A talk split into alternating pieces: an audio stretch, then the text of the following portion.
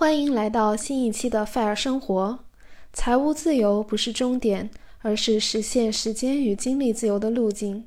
我会在 Fire 生活这档播客节目中分享理性消费、财富增长、极简生活、自我提升、觉察思考等内容，也会推荐相关节目和书籍。我的公众号“咸蛋女侠”将同步更新文字版内容。愿我们都能摆脱出卖时间换金钱的命运。重新爱上自己的生活。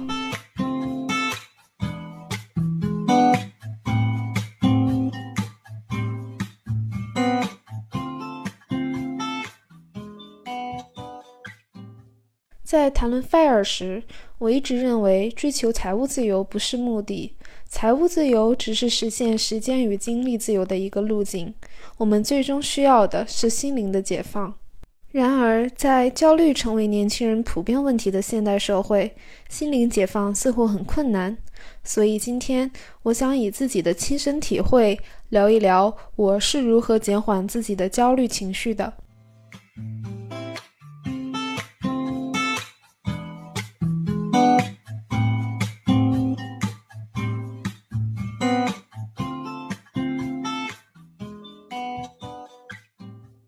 回顾过去的自己，不知从什么时候起，我开始被焦虑裹挟。更糟糕的是，我一直被动地任由焦虑支配，一度以为焦虑是一个普遍存在的现象，我没办法去改变什么。由于英国的疫情一直不乐观，过去一年我一直居家办公，也减少了很多社交活动，多出来的大部分时间都被我用在 Instagram、小红书这类社交媒体上。我的一个明显变化是变得更焦虑了。我不得不静下来，主动思考产生焦虑的根源。对我来说，焦虑的产生有内部和外部两种因素。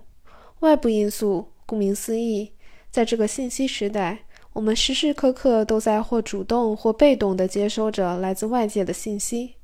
社交媒体的空前盛况，更是让我们无时无刻地被外界侵蚀。而内部因素指的是自己的内心。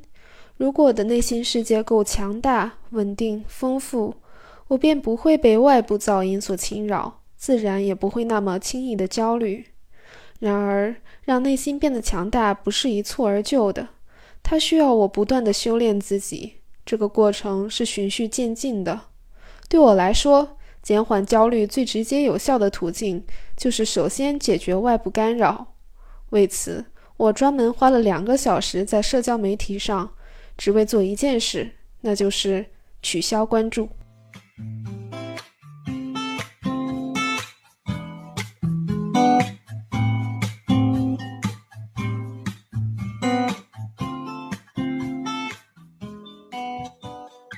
我在社交媒体上取关了两百多位博主，取关的主要原因是在博主们精心营造出的光鲜外表上。我看不到真诚。我取关了炫富的博主，他们发布的内容一般遵循这样的标题格式：多少多少岁，月入几位数，存款几位数。有些博主声称分享他们所谓的高收入秘诀，我也曾抱着好奇心点开他们的内容，却发现我不能学到任何有实实在在价值的东西。我反而有一种被同龄人抛弃的焦虑。尽管我不想，但我还是会不自觉地和他们比较，会不自觉地问自己：为什么他们这么优秀，我却这么普通？我取关了很多时尚美妆博主，因为他们一边拿着商家的广告费，一边层出不穷地向大众推广新产品，用一系列的 P 图技巧和滤镜，让照片看上去完美无缺，让人们相信我只要买同款。我就可以变得更好，所以我看到的是越来越少的真诚，越来越多的设计，而我也似乎能明白为什么越来越多的人会有容貌焦虑、身材焦虑。我也取关了一些读书博主，因为太多人分享的不是读书的质量，而是数量。他们发布的内容常见标题是一年读完多少本书。仿佛读书的数量成了一个必须追求的 KPI，这种比拼读书数量的游戏让我感到焦虑而且疲惫。因为我一直觉得读书不在多，而在精。更有一些读书博主不见得是真的读了那些书，而是照搬照抄别人创作的内容。这种做法实在令人难以欣赏。我取关了一些早起博主，他们喊着早上五点起床的口号，告诉别人这样的人生才能成功。我并不是反对早起，相反，我很欣赏那些有良好晨间习惯的人。我不喜欢的是一些早起博主带给别人的焦虑。他们明目张胆地说：“我比你优秀，还比你努力，你不早起就是不自律。”而我认为，我们每个人都有自己喜欢的生活方式和节奏，早起不一定适合所有人，所以适合自己的才是最好的。我取关了生活方式博主，我的家里不需要那些积满灰尘的好物，我的生活也并不需要那么多仪式感。我不想再被那些现实中和我素未谋面的人刺激，为了营造美好的假象而去冲动消费。还有一些博主，乍一看是在倡导更好的极简生活和环保，但实际上却是借着这些话术进一步助推消费和浪费。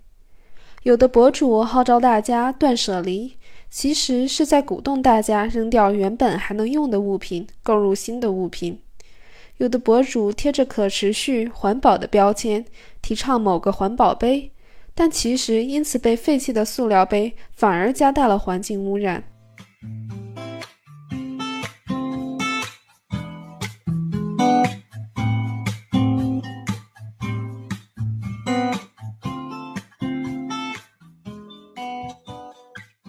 我想，社交媒体如此嘈杂，就是人性和算法相结合的结果。一方面，博主们要极尽所能发布博人眼球的内容，经营完美的人设，从而赢得流量。毕竟，这和他们的经济利益息息相关。另一方面，算法会筛选并推送高流量的内容，从而进一步助长流量。如此循环往复，社交媒体上势必充斥着为流量而生的内容。我们作为普通的内容受众，势必要花费大量的时间和精力，过滤掉绝大多数与我们无益的信息。更可怕的是，面对这些信息，我们大多数人产生焦虑情绪，却不能察觉焦虑的根源。也许你会觉得我取消关注的行为过于挑剔了，毕竟关注博主又不用花钱。但我看到过一句话：免费的才是最贵的。对我们来说，我们的注意力就是最珍贵的。这档播客节目《菲尔生活》所提倡的是实现时间与精力自由，因为我们每个人的时间与精力都是自己最宝贵的不可再生资源。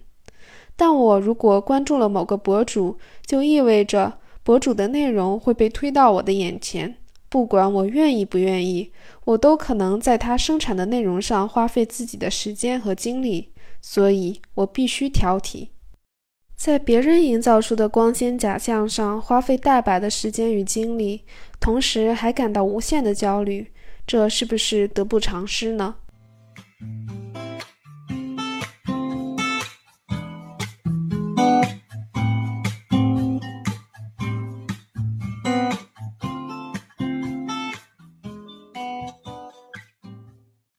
其实回想过去的自己。我发现，我以前也会在社交媒体上展现自己美好光鲜的一面，这是人性。我相信很多人都是这样的。这样的我们，也许在不经意间也造成了别人的焦虑，却不自知。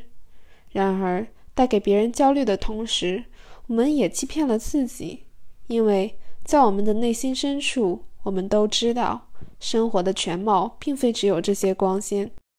如果我在社交媒体上发布的内容曾经让一些人感到焦虑，我想真诚地说声抱歉。现在的我很少刷朋友圈，是不想让自己焦虑。我也把自己的朋友圈设为三天可见，而且很少发朋友圈，这是不想带给别人焦虑。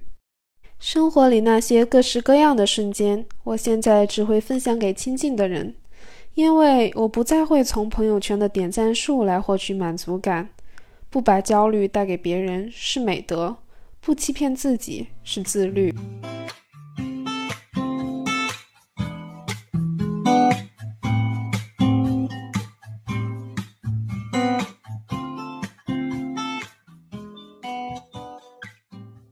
当我们说控制疫情时，我们知道有三大铁律：是控制传染源、切断传播途径、保护易感人群。